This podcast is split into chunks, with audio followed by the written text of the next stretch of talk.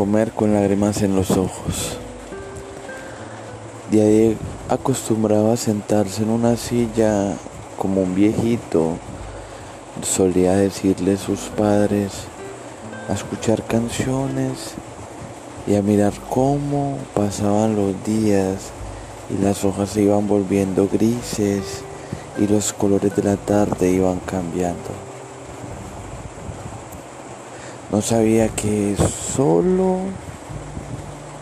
estaba viviendo una ilusión, un pequeño paraíso que a medida que corría el tiempo se acercaba cada vez más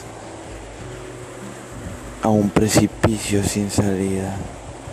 Decisiones tras otras, decisiones que él ni siquiera entendía. Día cuando tenía dos años simplemente sentía y dejaba que su vida transcurriera a la par de las decisiones de los demás.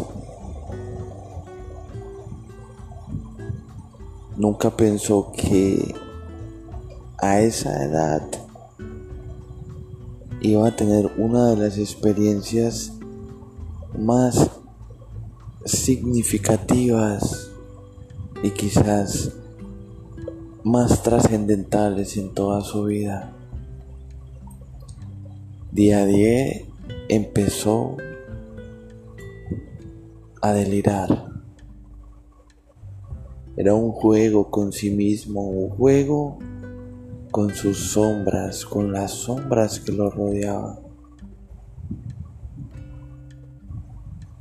Era un encuentro con su yo interno, con sus memorias del pasado, con sus recuerdos que lo atormentaban y quizás le daban esperanzas de construir una nueva vida, una oportunidad de ser diferente. Sus padres empezaron a notar eso en él y como todos los padres de este lugar tan católico, tan religioso como lo es eh, los países eh, entregados al corazón del, de Jesús, optaron por llevar a día a día a una especie de encuentro religioso en el cual iban a procurar traer exorcizar o controlar esa anomalía psicosomática de la cual día a día había iniciado a padecer.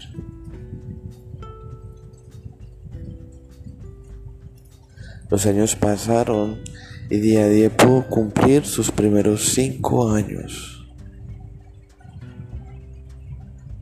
Momentos en los cuales y noche tras noche tenía visiones, alucinaciones,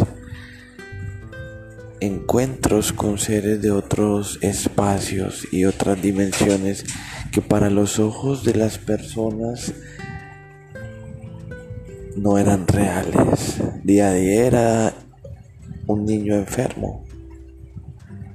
Día no tenía un futuro. No solamente lo entendía ahí, sino que luego volvería a escuchar una y otra vez esa palabra. Los primeros años, día, trataba